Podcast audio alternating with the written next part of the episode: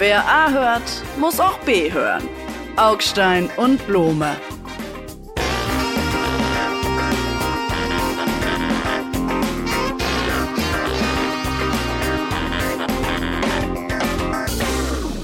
Lieber Augstein, ich begrüße Sie, ich begrüße Sie auf das Herzlichste zu unseren dieswöchentlichen Exerzitien.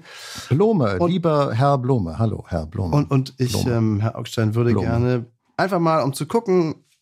Ne, wie es denn so auf Herz und Nieren aussieht. Mhm. Wie geht unsere Nationalhymne? Ah, ich weiß es, ich weiß es. Anmut sparet nicht noch Mühe, Leidenschaft nicht noch Verstand, dass ein gutes Deutschland blühe wie ein anderes gutes Land. Ist es nicht so? Und das ist aber die siebte Strophe oder so? Ist, mir geht's um die Nationalhymne. Ja, das also. hätte mal unsere Nationalhymne werden sollen. Das ist äh, äh, von Brecht, das kennen Sie gar nicht. Ne? Nee, das kenne ich nicht. Ah, sehen Sie. Aber kennen Sie unsere Nationalhymne? Ja, von Brecht ist es ja noch nicht geworden. Oh Mann, ja. Von der Mars bis Nein, an diese Strophe den Himmel, nicht. von der Ed bis an den Belt. Die Strophe nicht. Auch nicht? Unsere Nation ah, okay. Bundesrepublikaner. Ich sehe schon, also wir können es auch bleiben lassen, aber es ist natürlich Einigkeit und Recht und Freiheit für das deutsche Vaterland. Vaterland darf man bestimmt nicht mehr sagen. Ich fand es immer interessant, dass bei den Deutschen die Reihenfolge Einigkeit und Recht und Freiheit ist, während äh, bei den Franzosen ist es Liberté, Egalité, Fraternité. Das heißt, der Franzose fängt mit der Freiheit an und für den Deutschen ist die Freiheit drittrangig. Ist Ihnen das auch schon mal aufgefallen? Sie alter Sie, Frankreich ich würde Liebhaber? Sagen, in der ersten Zeile einer Nationalhymne sind alle Worte gleich viel wert. Aber Vaterland, darf man noch Vaterland sagen? Sie können von mir aus von morgens bis abends Vaterland sagen. Sie können morgens aufstehen, sich vor den Spiegel stellen und sagen, geliebtes Vaterland, ich freue mich, dass du mich heute wieder so fröhlich anlachst. Und Danach lasst uns alle streben, brüderlich mit Herz und Hand. Und auch nicht, und was nicht mit schwesterlich, heißen, schwesterlich, ja, schwesterlich und diverslich. Ich meine, was ist denn das? Das ist ja patriarchalisch. Sie wollen mich doch hinter die Fichte führen. Erzählen Sie doch lieber den Hörerinnen und Hörern, warum Sie mich mit diesem ja. Thema jetzt behelligen. Das liegt doch nur an Herrn Amthor. Herr Amthor ist der CDU-Politiker, der aussieht wie Alfred E. Neumann, der Aber dann über eine, über irgendeine merkwürdige, bizarre äh, Kleinkorruptionsaffäre irgendwie gestürzt ist und sich jetzt kurzfristig, ich möchte fast sagen, nochmal so fünf Sekunden Ruhm erwirtschaftet hat mit der fantastischen Idee, dass äh, die Deutschen ja, ich weiß auch nicht, sich ein Patriotismusprogramm ein verordnen sollen. Bundes das hat er in den Bundestag eingebracht. Ein Bundesprogramm für Patriotismus äh, will er auflegen ja. im Namen der CDU. Hat der Bundestag, glaube ich, gar nicht der Debatte gewürdigt. Und wenn er darüber debattiert hat, hat es bestimmt in die Tonne gerammt mit der Mehrheit, der dann vielleicht doch nicht so Nein, der schönste Satz im, im Zeit-Online-Artikel zu dem Thema war am Schluss, die Vorlage wurde an die Ausschüsse überwiesen. Das hat mir großen Spaß gemacht, weil das ist gleichbedeutend mit Oh, das Ding ist aber tief gefallen im Dunklen, in einen äh, tiefen Tümpel äh, ja, um Mitternacht man kann darüber äh, im Schatten. Herzlich lachen, das gebe ich zu. Man kann auch über wie heißt der, Philipp Amthor, herzlich lachen. Das ist, ja, geschenkt. Geschenkt, geschenkt, geschenkt. Aber in Wahrheit haben sie keinerlei Antwort auf die Frage, ob es nicht vielleicht doch eine ganz gute Idee wäre, den Leuten ihr eigenes Land mal ein bisschen näher ans Herz zu rücken und das aber Herr Patriotismus zu nennen. Wir führen das, dieses aber da Gespräch. Kommen, da kommen, stopp mal. Da kommen natürlich Begriffe dann auf wie Ehre, Pflicht, Dienen, das ist nichts, was in diese Welt passt, scheint mir. Zumindest nicht in eine rot-grün-gelbe Regierungswelt. Und darum wird das der Lächerlichkeit anheimgegeben. Also jetzt, Sie haben jetzt zwei Möglichkeiten. Sie nicht Herr ernsthaft Kollege, diskutieren. Sie haben jetzt zwei Möglichkeiten. Entweder wir bleiben jetzt auf dem Spaßniveau, dann finde ich das ganz lustig, so zum Schenkelklopfen, so haha, äh, tausendste Auflage eines Themas, irgendwie so, was wir schon irgendwie in den 70er Jahren zu Zeiten von Alfred Dregger, äh, dachte ich, beerdigt haben. Oder Sie meinen das echt ernst, dann würde ich sagen, alter Verwalter. Sie sind ein viel, viel älterer weißer Mann, als ich gedacht habe. Äh, denn äh, ich glaube, außer Ihnen und Herrn Amthor und vielleicht noch den äh, Kameraden und Kameradinnen von der AfD hat niemand, aber auch wirklich niemand in diesem Land noch ein Patriotismusproblem. Wir sind alle gute Patrioten. Wir lieben alle unser deutsches Vaterland. Wir versuchen es noch besser zu machen, als es ist. Punkt, Full Stop, Ende der Debatte. Wo ist your fucking problem? Ich glaube, dass der Befund, den Sie hier so. Sie finden, ich liebe Deutschland nicht genug. Muss ich Ihnen das noch mehr beweisen, wie ich sehr ich, ich Deutschland liebe? Ich weiß nicht, wen Sie lieben. Das Flaggenappell am Morgen. Schnurz. Aber zeigen Sie ähm, doch mal Ihre Unterhose her. Hat die überhaupt schwarz-rot-rote schwarz-rot?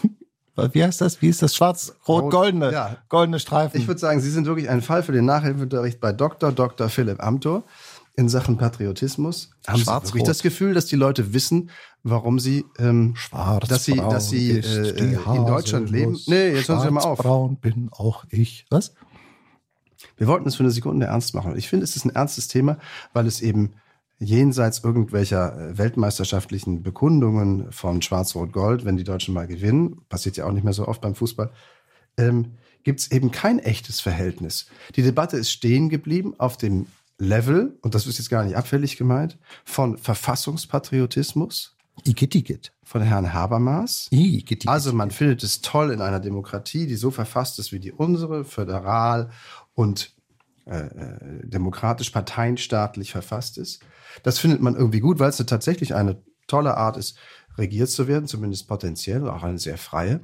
Aber das hat ja nichts mit Zuneigung, innerer, wenn man so will, äh, Verbundenheit zu tun, weil es so ein ganz kühles, kopfgesteuertes Programm war und ja auch sein sollte. Komisch finde ich Und darüber hinaus ist es nie gekommen. Aber das finde ich komisch. Dann, dann haben Sie da ein Problem, was ich gar nicht habe. Und ich meine, ich nehme jetzt auch mal die Polemik und den Spaß raus äh, und werde jetzt ganz mitleidig, weil da tun Sie mir leid. Und das meine ich nur halb im Witz. Sie tun mir da ein bisschen leid, dass Sie dieses Problem so empfinden. Ich glaube nämlich, dass die aller, allermeisten Leute das heutzutage nicht mehr so empfinden. Sehen Sie, wir beiden sind ja schon älter. Und äh, als ich in der Schule war, gebe ich zu, war das mit dem Patriotismus und dem deutschen Vaterland natürlich ein echtes Problem. Kein Wunder, weil da lag eben das Dritte Reich auch noch nicht so lange zurück. Inzwischen ist aber doch sehr, sehr viel äh, Zeit die Elbe runtergeschwommen. Und die Leute haben ein deutlich entspannteres Verhältnis zur deutschen Vergangenheit. Klammer auf, vielen äh, Beobachterinnen haben sie ein zu entspanntes Verhältnis zur Vergangenheit. Klammer zu. Aber lassen wir das mal beiseite. Ich habe für unsere kleine Sendung äh, ein bisschen recherchiert und festgestellt, dass 71 Prozent der Deutschen die Meinungsfreiheit hochhalten, also sagen, dass sie deshalb stolz sind auf Deutschland, der wegen Meinungsfreiheit. 55 Prozent äh, Pressefreiheit, 43 Prozent Schutz von Minderheiten. Das sind absolute Spitzenwerte in Europa. Ja, das war so eine europäische Vergleichsstudie. Wie stehen eigentlich Leute zu so Grundwerten äh, der Demokratie in Europa? Und 38 Prozent der Deutschen sagen, dass sie stolz sind auf das Grundgesetz. Das klingt jetzt für sie nicht sehr viel. Das ist aber in diesem europäischen Gesamtvergleich wahnsinnig viel. Das heißt, dieses Grundgesetz hat längst den Charakter verloren, ein reines Kopfprodukt zu sein. Die Leute lieben das Ding. Wirklich emotional. Sie sind stolz darauf. Das ist doch eigentlich schön, oder finden Sie nicht? Wenn das so wäre, dann finde ich das schön. Ich finde die Zahl eigentlich erschütternd niedrig. Und ob sie im europäischen Vergleich hoch oder niedrig ist, ist mir da vollkommen egal, ehrlich gesagt. Äh, das hilft ja niemandem weiter hierzulande. Ich habe das Gefühl, dass ähm, die Leute natürlich auf dem deutschen Territorium sehr gerne leben, mag auch mit dem Sozialstaat zusammenhängen äh, und anderen Segnungen, die sich diese reiche Nation leisten kann.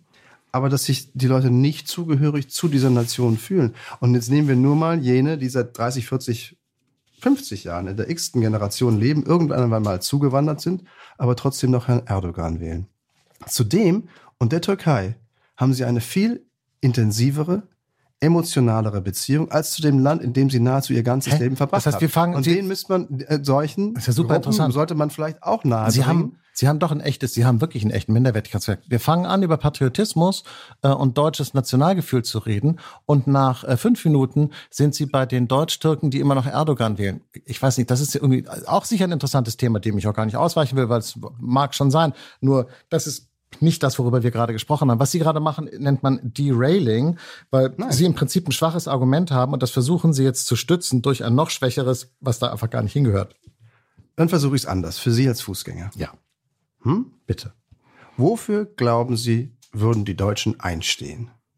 Für ihr Land, ihre auf, Familie? Ich sage es, Meinungsfreiheit, Einstehen Pressefreiheit, einsteigen. Schutz von Minderheiten, die Werte des Grundgesetzes, dafür würden die Deutschen einstehen. Das glaube ich tatsächlich. Ich glaube, die Deutschen würden einstehen für den Schutz dieser zentralen Werte, die diese Gesellschaft zu einer zivilen, im Wesentlichen liberalen, im Großen und Ganzen friedlichen, auf Ausgleich bedachten Gesellschaft macht. Das ist sehr, sehr viel, Herr Blome, wenn Sie sich mal Glauben umgucken Sie- in der Welt. Glauben Sie, dass die Deutschen dafür, also die Deutschen, wer sind die Deutschen? Aber glauben Sie, dass eine Mehrheit, ein nennenswerter Teil der Bevölkerung dafür so einstehen würden, wie das die Ukraine gerade für ihr Land tun? Die wirklich ihr Land lieben, offenkundig. Wenn man ein Land lieben kann. Und das tun die Deutschen nicht, das tut kein Durchschnittsdeutscher. Warum, wie kommen Sie eigentlich darauf? Woher haben Sie diese Information? Das würde mich jetzt auch mal oh- ohne Polemik. Woher haben Sie Ihren Befund? An der, Mangel, an der, an der, äh, der Befund der mangelhaften, oder soll man sagen, der nicht so ausgeprägten Wehrhaftigkeit und des Willens einzustehen. Sie meinen, Ähm, unsere ich glaube, ja, Wehrhaftigkeit ist glaube, nicht das- ausgeprägt. Wir haben gerade glaube- 100 Milliarden locker gemacht, äh, weil die Russen mit einer äh, Steinzeitarmee äh, aber äh, die Ukraine angegriffen haben und gerade zeigen, dass sie nicht mal die Ukraine wuppen können, geschweige denn äh, den Rest der NATO. Aber lassen wir das mal äh, be beiseite. Wo ist denn die, Ihre mangelnde Wehrhaftigkeit, Herr Blome? Hä? Was? Das merken Sie daran, dass die Leute nicht verstehen können, genauso wenig wie Sie, warum die Ukrainer eigentlich so kämpfen warum die wirklich um ihr Land kämpfen. Es ist so lustig, Sie, Sie machen Derailing. Herr Amthor macht doch dieses Patriotismus-Thema nur deshalb, weil die CDU alle paar Jahre, gucken Sie noch mal nach, alle paar Jahre kommt dieses Thema mit schöner Regelmäßigkeit hoch. Aber es ist ein alte Leute-Thema. Es ist das Thema der Leute, die aufgewachsen sind nach dem Zweiten Weltkrieg, nach den größten Verbrechen, die äh, überhaupt von irgendeiner Gesellschaft jemals ausgegangen sind. Das waren dann die Deutschen. Das heißt, jeder Deutsche hat ein eingebautes Nationaltrauma und je näher er geboren war am Zweiten Weltkrieg, desto größer. Und je weiter der Zweite Weltkrieg zurückliegt, das ist dann eben schon auch die äh, besänftigende Wirkung der Zeit, desto schwächer wiegt dieses Trauma. Und heute, die meisten Leute sehen das relativ entspannt in diesem Land. Ich kann Ihnen nur Ich sagen, Ihnen- gehen Sie mal raus, ich stell Ihnen ein paar praktische reden Sie mal Fragen, mit daran normalen Leuten. Reden Sie mal mit normalen Leuten draußen, nicht mit so, so, so komischen äh, äh, äh, äh, Gedankenkrüppeln wie Ihnen und mir hier aus der Medienblase. Die normalen Leute haben dieses Problem gar nicht. Ich gebe Ihnen ein paar praktische Fragen und daran können Sie sehen und dann können wir es auch beschließen, dass das ein Problem ist. Ob man es mit Hilfe eines sogenannten Bundesprogrammes Patriotismus ähm, lösen kann, weiß ich auch nicht genau. Warum singen in Amerika, ich glaube ganz viele Schulklassen, vielleicht sogar alle, die Nationalhymne, die dortige zu Unterrichtsbeginn und warum in Deutschland nicht? Soll ich Ihnen die Antwort mal sagen? Ja. Das, äh, die Antwort ist gar nicht so schwer. Das liegt daran, dass Amerika von der ganzen Idee her eine Einwanderungsgesellschaft ist mit einer im Prinzip verabredeten nationalen Identität, die nämlich lautet, du kommst hierher, du hältst dich an die Regeln, dann gehörst du dazu und wirst Teil des gesamten amerikanischen Traums. Es kann sein, und das meine ich jetzt, da haben Sie schon recht, das stimmt schon. Es kann sein, dass wir auf dem Weg dorthin sind, weil Das wir sind auch eine wir. Einwanderungsgesellschaft sind in diesem Umfang. Vielleicht kann es, es macht schon noch einen Unterschied, ob halt ein Viertel der Leute Migrationshintergrund haben wie bei uns oder 100 Prozent wie in den Vereinigten Staaten, ist dann Aber doch nicht 100 genau das Prozent von Gleiche. vor 200 Jahren.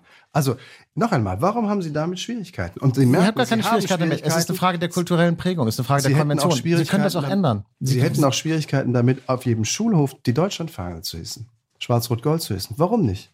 Erklären Sie mir das. Weil es eine Abstoßungsreaktion Nein. gibt. Und die Frage ist, Die Zeiten sind doch lange damit ab? vorbei. Wir hatten als diese, als dieses komische, ich bin jetzt nicht so der Fußballfreund. Wann war das deutsche Sommermärchen? 2004 oder wann? 2006. 2006, danke. So, das war ein Kipppunkt. Ja, wir kennen das Wort Kipppunkt aus der Klimaforschung. Jetzt kennen wir es auch eben sozusagen aus der Patriotismusforschung.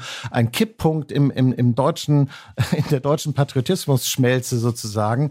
Da war das ganze Welt, äh, das ganze Land auf einmal überschwemmt mit deutschen Fahnen. Alle haben die deutschen Fahnen rausgeholt. Das Feuilleton hat sich danach wochenlang irgendwie so überschlagen. Oh, die ganzen Fahnen. Was heißt, sind wir jetzt doch alle Nazis? Ist das gefährlich? Und siehe da, nein, wir sind keine Nazis. Die Leute haben einfach gefeiert, die Fahne rausgeholt. Seitdem ist auch das Thema durchgefrühstückt. Sie sind einfach von vorgestern. Sie checken es nicht. Und Herr Amthor übrigens, der sieht ja nicht nur aus Zufall so aus, wie er aussieht, der, nämlich als wäre er irgendwie in den 50ern äh, äh, auf der Klippschule, ist halt auch von vorgestern. Sehen Sie, Augstein, das ist genau das Problem. Wir werden auf die nächste Fußball-Weltmeisterschaft in Deutschland warten müssen, um erneut ein entspanntes Verhältnis zur deutschen Flagge an den Tag legen zu dürfen. Und damit haben Sie es eigentlich ganz schön zusammengefasst. Und wenn ich einmal noch kommen Ich darf, schenke Ihnen schwarz-rot-goldene Socken, dann Ich- können Sie sie jeden Tag beim wenn ich einmal noch kommen darf auf Ihren schönen Kipppunkt und die, was sagt Sie, Patriotismus schwemmen, also die Fluten, dann sind wir schon fast beim nächsten Thema einer kriminellen Vereinigung. Was? Ach so, ja, ach so, das soll ich jetzt dann, äh, wie, äh, weil Sie das, Sie meinen, weil Sie das erste ist, Thema vor Ist die letzte Generation eine das. kriminelle Vereinigung? Ja oder nein? Also wir stellen uns diese Frage jetzt ja, weil mehrere Staatsanwaltschaften darüber schon nachgedacht haben, die, Krimine die, die kriminellen Kleber, die Klimakleber äh, als solche zu behandeln. Und in die Münchner haben es jetzt das erste Mal, nein, in Brandenburg gab es es schon mal, aber die Münchner haben es jetzt richtig durchgezogen mit Durchsuchungen im ganzen Bundesgebiet, ja, äh, äh, Durchsuchung, ich weiß gar nicht, was man dann da so findet, tonnenweise Prittstifte und äh, aber egal, was auch immer sie da gefunden haben. Und deshalb stellen wir die Frage, sind die Klimakleber eine kriminelle Vereinigung? Ähm, liebe Hörerinnen und Hörer, stimmen Sie ihm ab. Ich sage nein. Und ich sage ja. Und dann Sie müssen haben kein erklären, Argument und ich habe ganz viele. Okay, dann fangen Sie mal an. Naja, manchmal hilft ja eine Lektüre des Gesetzestextes des Einschlägigen. Also Sie müssen eine, sind eine kriminelle Vereinigung, wenn Sie eine Vereinigung sind. Was leuchtet Ihnen auch ein? Spontan leuchtet Mhm. Ja. Das ein. Ja, Also soweit. Vereinigung nicht ohne Vereinigung, Soweit so juristisch, ja. Und die Vereinigungskriterien sind erfüllt, weil das ist halt eine Vereinigung, da wird auch gesagt, du machst das und du machst jenes und Ja. die treffen sich regelmäßig und blablabla. Ja. Und kriminell ist es halt immer dann, wenn die Vereinigung darauf abzielt, eine Straftat zu begehen. Sich auf den Boden zu kleben und den Verkehr anzuhalten, ist entweder Nötigung, Straftat mit bis zu Jedenfalls, sechs Jahren, so oder aber es ist ein Eingriff, gefährlicher Eingriff in den Also Straßenverkehr, so wie noch VW, schlimmere Straftat. So wie der VW-Konzern, als sie zum Beispiel diese, Ah. diese, diese getürkten Dieselmotoren äh, äh, in, in Verkehr gebracht haben. Klarer äh, Rechtsbruch, war auch eine Vereinigung, sind jeden Tag äh, ins Büro gekommen, äh, klare Strukturen. Der eine war der Chef und der andere musste tun, was er. Und der, der, der Zweck sozusagen war, das in Verkehr bringen von gesetzeswidrigen Motoren. Ist dann VW auch eine kriminelle Vereinigung gewesen? Frage ich Sie jetzt. Also als juristischer Laie. Nicht jede Vereinigung, die eine Straftat begeht, Ah, ist eine kriminelle Vereinigung. ah. Aber interessant. jede Vereinigung, die nichts anderes zu tun gedenkt als Straftaten, ist eine kriminelle Vereinigung. Das müsste selbst Ihnen einleuchten. Ja, das sehen Sie. Und deshalb schätze wollen Sie ich sich nicht mehr Gespräche, einfach, ja. wollen Sie sich Deshalb schätze ich doch die Gespräche mit Ihnen so, weil es immer so physiologisch wird, möchte ich mal sagen. Denn es geht ja darum, was verstehen wir unter Zweck? Ist denn der Zweck des Klimaklebers, sich auf der Straße festzukleben? Oder ist der Zweck des Klimaklebers, das äh, äh, Klima zu retten. Naja, das ist schon ein kleiner Unterschied. Also finde ich interessant. Das Mittel zum Zweck und der Zweck. Eigentlich würde man ja sagen, das Klimakleben ist ja nur ein Mittel, um einen Zweck, nämlich ein Ziel zu erreichen. Und das können Sie jetzt ja eigentlich nicht sagen, dass das sozusagen so ein verwerfliches Ziel ist, das die Welt zu retten. Oder finden Sie das auch, auch nicht gut? Gefällt Ihnen das gar nicht? Weil Sie Doch, ich lieber- finde die Welt- Sie haben eine andere Welt im Petto, die Ihnen lieber wäre, deshalb weg mit dieser, lasst uns Planet B besiedeln. Elon Musk, meinen Sie? Ja. Und mit dessen Raketen platzen auch immer in der Luft. Das ist auch nicht so komisch. Das Also ist das der Zweck des, was ist der Zweck der Klimakleber? Sich festzukleben oder die Welt zu retten? Das ist schon wichtig. Das wird übrigens, Zweck und, wir machen jetzt keine, keine Witze hier. Das wird letztlich im Gericht natürlich die klar. Frage sein. Der Zweck ist natürlich die Veranstaltung selber, denn die Organisation, letzte Generation, alles, was sie tut, um sich zu organisieren, dient der Ausübung beziehungsweise dient der Begehung dieser Taten. Und ob Straftaten sind, sollen dann die Gerichte klären. Aber ähm, der Einfluss der letzten Generation, der Paar Haschal, Entschuldigung, auf das globale Klima ist ja überschaubar. Ja. Und Sie können jetzt in einer grotesken Selbstüberhöhung Nein, nein, nein. behaupten, wir retten das Weltklima. Hallöchen, Tatsächlich sind Sie letztlich Man stark merkt, Sie haben nicht Jura studiert. Nein, nein, nein. Guck mal.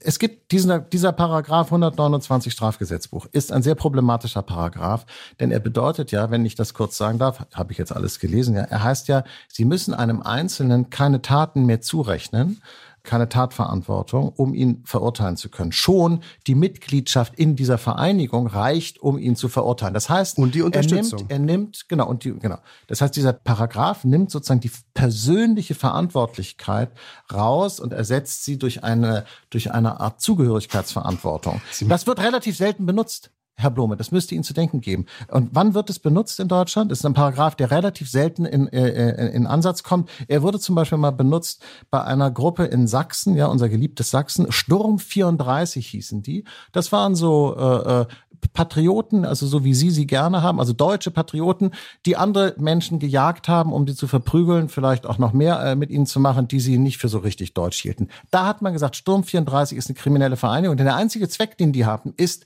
andere Leute zu verprügeln. Und das ist hier, Was sagten Sie eben über Derailing?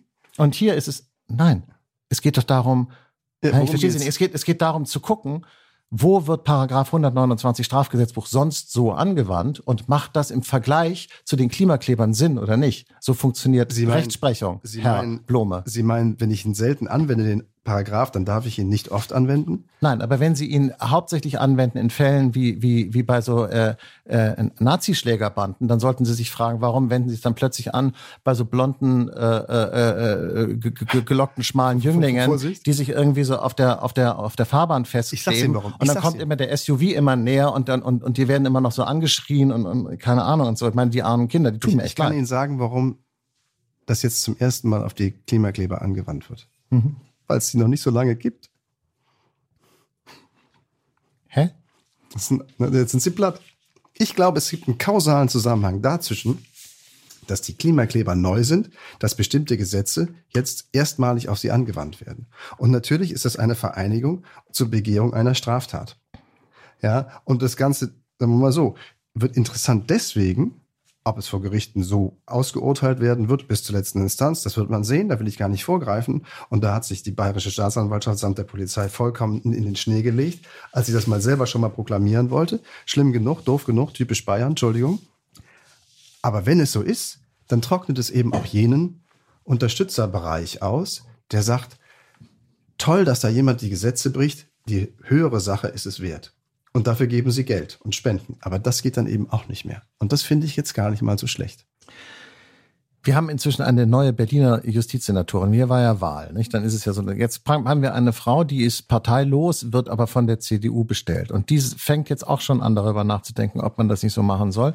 Die Staatsanwaltschaft ist, äh, äh weiß auch nicht, ob das allen Leuten immer so ganz klar ist, ja politisch weisungsgebunden in Deutschland. Das heißt, die verfolgen das, wovon sie annehmen oder wovon man ihnen gesagt hat, dass es politisch opportun ist. Wenn die Politik bisher gesagt hat, äh, die Klimakleber sind keine äh, kriminelle Vereinigung, lass mal die Finger von denen weg, haben sich die Staatsanwälte im Wesentlichen daran auch gehalten. Auch in Berlin übrigens wurde das ja vorgeprüft und wurde gesagt, nee, sehen wir keine Veranlassung. Jetzt kommt von ganz oben der UKAS, na, so mach doch mal. Da wird sich sicherlich irgendein Staatsanwalt mit über den Ohren rasierten Haaren finden äh, und vielleicht noch einem kleinen Schmiss an der Unterlippe, nicht? Sie wissen schon, worauf ich hinaus will. Der sagt so, ja, die Jungs, die und Mädels, die schnapp ich mir mal, die nehme ich mir jetzt mal so richtig zu Brust. Sie, Sie sind und das nervt. Wirklich jetzt auf dem Niveau von Verschwörungstheorie runter? Hi, ja, ja, das ging aber schnell. Wir haben kaum, kaum fünf Minuten nee, über das, das Thema sich, geredet. Das nennt sich politische Analyse. okay, Entschuldigung. Also um weiterzumachen in der politischen Analyse. Franz Josef Strauß wollte seinerzeit auch die, äh, äh, äh die ähm, seinerzeit äh, als die, Sie wissen, Sie wissen, wie es war. Franz Josef Strauß hat die, den Lastwagenfahrern, die die Autobahn blockiert haben, da war, ist er hingegangen und hat ihnen die Hände geschüttelt und gesagt, Jungs, ihr macht das genau richtig und so, weil das irgendwie seine Leute waren, weil er fand, das war in Ordnung und äh, gegen die hatte er nichts. Die in Mutlangen aber vor den Raketendepots gesessen haben, mussten sich wegen Nötigung und dann auch noch wegen Gewalt äh, äh, vor Gericht verantworten. Und es hat bis zum Bundesgerichtshof gedauert, bis das gekippt wurde. Tun Sie doch nicht so. Das hier sind doch rein politische Verfahren. Hier geht es doch nur um das, was jeweils politisch opportun ist. Ich glaube, es hat, ich bin ja ein Pragmat. Ich bin ja auch ein schlichtes Gemüt. Sie wissen das. Aber ich glaube, es hat eher damit zu tun, dass die Aktionen der letzten Generation in Zahl und Intensität so stark zugenommen haben, dass natürlich der Staat jetzt anfängt darüber nachzudenken, wie er dieser Sache Herr wird. Aussitzen, Entschuldigung, kann das schlecht, weil die sitzen, die andere Partei sitzt ja schon, die andere Seite sitzt und auch sehr fest.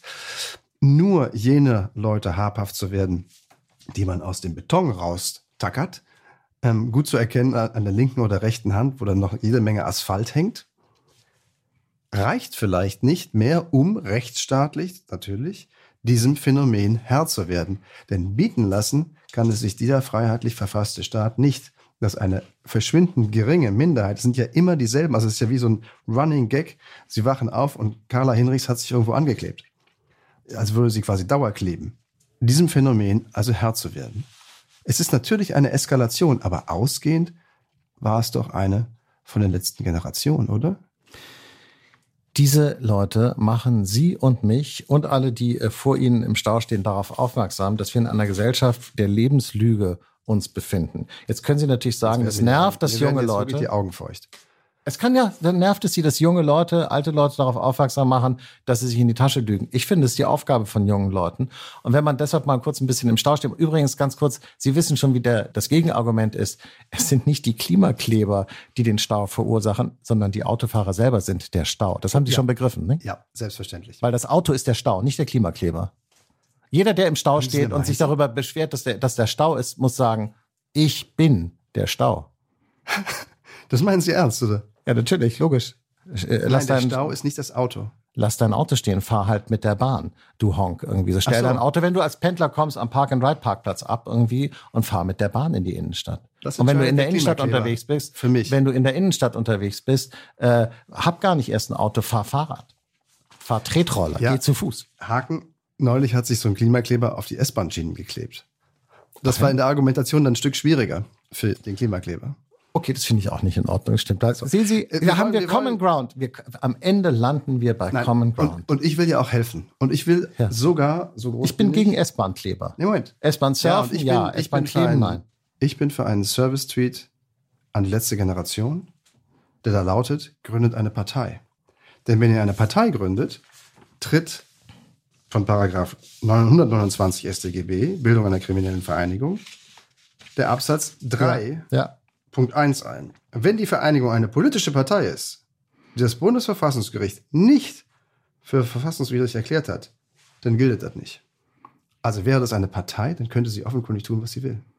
Das ist doch lustig. Ja, daran merken Sie, dass dieser Paragraph vielleicht, dass man den vielleicht das Thema nochmal zum Anlass nehmen sollte, um das nochmal zu überarbeiten, weil das ist ja auch irgendwie total gaga. Das heißt, wenn Sie eine Partei haben, die praktisch, deren Hauptjob darin besteht, Straftaten zu begehen, Sie dann haben- ist es okay. Sagt, Sie hä? haben wieder eine Überleitung gebaut. Gaga. Gaga? Ist groß. Gaga. Ist groß.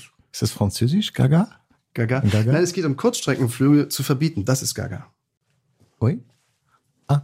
Die Franzosen bieten, verbieten also jetzt Kurzstreckenflüge. Ouais, c'est la folie complète, non? Oui, les Français, bon. Géramont, Géramont. Entschuldigung. Frankreich. Ich liebe Frankreich. Äh, Frankreich ist relativ groß äh, und hat ein fantastisch ausgebautes Bahnnetz, anders als in Deutschland. Ich kann immer nur wieder sagen, mit dem ICE von Paris nach Frankfurt, 300 Stundenkilometer, bam, bis zur deutschen Grenze, ab da im äh, Zuckel- und Juckeltempo. Also der Franzose braucht keine innerfranzösischen Flüge. Er kann auch die Bahn nehmen. Und jetzt stopp, haben die stopp, Fra- Sie müssen es anders formulieren. Auf bestimmten Strecken muss er muss er jetzt auch die Bahn nehmen. Ja, es nennt sich Politik, es nennt sich Anpassung an neue Gegebenheiten. Mann, Blome, was ist denn mit Ihnen los? Jetzt wachen Sie doch mal auf, werden Sie erwachsen. Verdammt nochmal. Ich habe ja von Ihnen gelernt, after all those years, dass Politik die Veränderung der Verhältnisse bedeutet. Habe ich das so gesagt? Ja, das, haben ist Sie so so gesagt. rührend. Das könnte von Hannah Arendt sein, das aber ist Sie ja haben es gesagt. Ja. Oder von Dieter Bohlen. Ja. Das stimmt auch. Wenn Politik die Veränderung der Verhältnisse ist, dann ist, sind Dinge, die die Verhältnisse nicht verändern oder in einen nicht messbaren Wert verändern, offenkundig keine Politik. Innerdeutsche, und Ah, alle Bäume sind grün, aber nicht alles, was grün ist, ist ein Baum. Das hatte ich früher in So. der Schule. Das sah ja Logik. Wenn Sie jetzt, wie ja, sich das die Grünen zum Beispiel wünschen und viele andere und wahrscheinlich die Klimakleber erst recht, wenn sie sich auf das Rollfeld kleben, das Verbot aller innerdeutschen Flüge, also den nächsten Schritt im Vergleich zu dem, was die Franzosen gemacht haben und begonnen haben, und das wird natürlich Schule machen, wissen Sie doch auch, dann würde das 0,3 Prozent des deutschen CO2-Ausstoßes machen. Das zu unterbinden, ist keine Veränderung der Verhältnisse. Das ist ein Witz, das ist Symbolpolitik und das zielt. Wissen Sie was? Ich glaube, es sind nicht 0,3 Prozent. Ich glaube, es sind 0,35769, 0,25 Promille Prozent Meter, Quadratzentimeter, Millimeter. Was? Das ist so lustig. Ich hätte jetzt schon fast gesagt, aber egal. Es ist wirklich lustig, weil es ist immer so, wenn man irgendjemandem mit einem Klimaargument irgendwas wegnehmen will, sagt er so, ja, aber das bringt ja gar nichts und so. Also wenn du mir, bei mir, ich bin überhaupt nicht das Problem. Ich bin Tempo 102 auf der Autobahn, bringt überhaupt nichts. Irgendwie so Reduktion von äh, Abgasen in der Innenstadt bringt gar nichts. Fliegen bringt immer, wenn sie das alles zusammentun, bringt's schon was.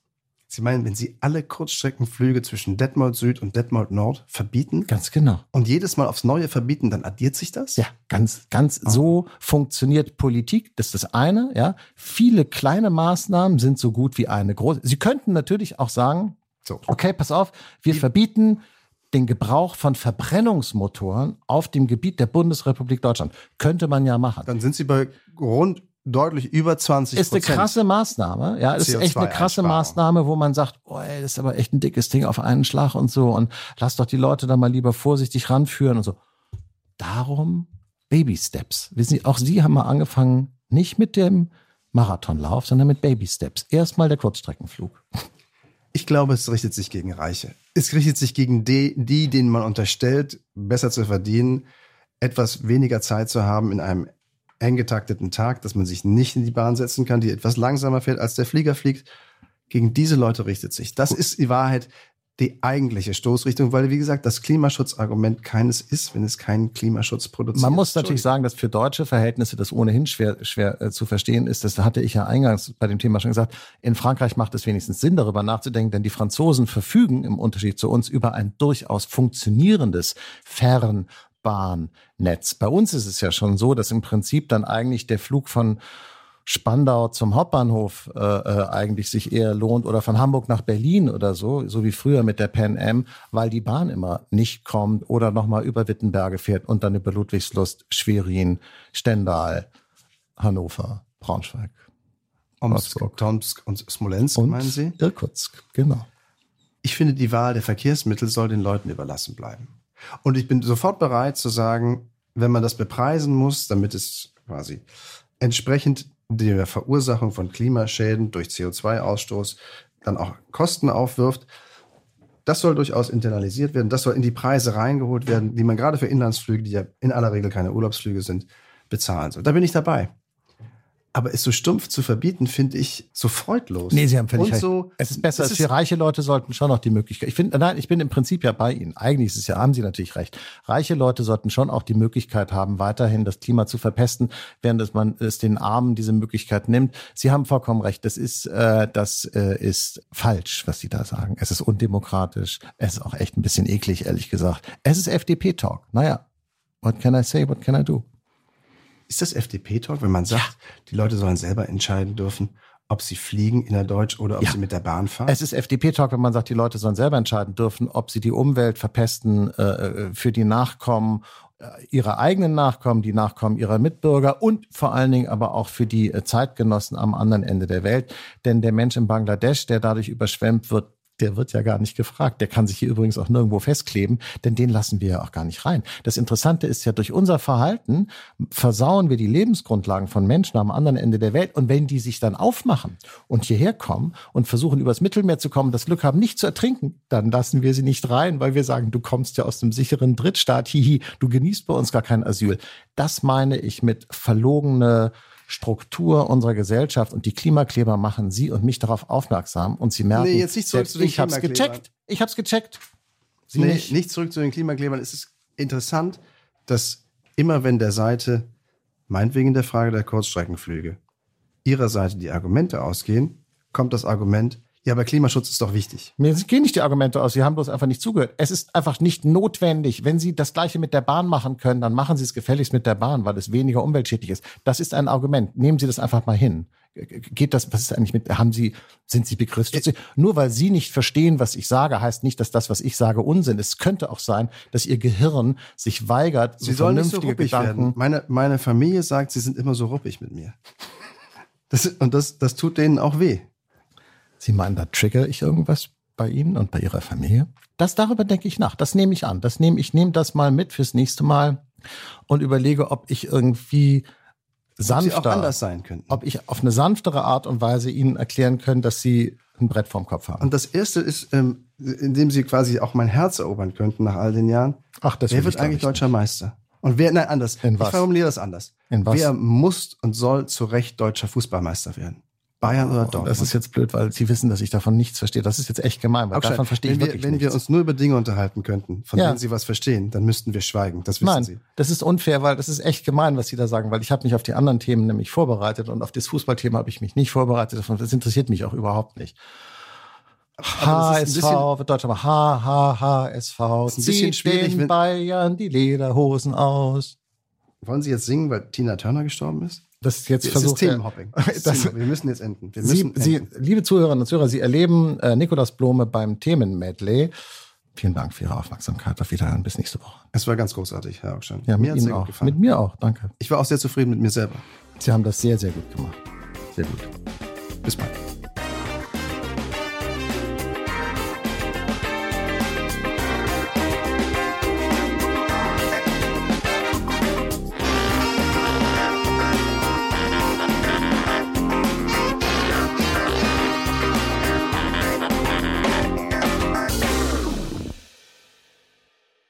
Dieser Podcast ist eine Produktion der Audio Alliance.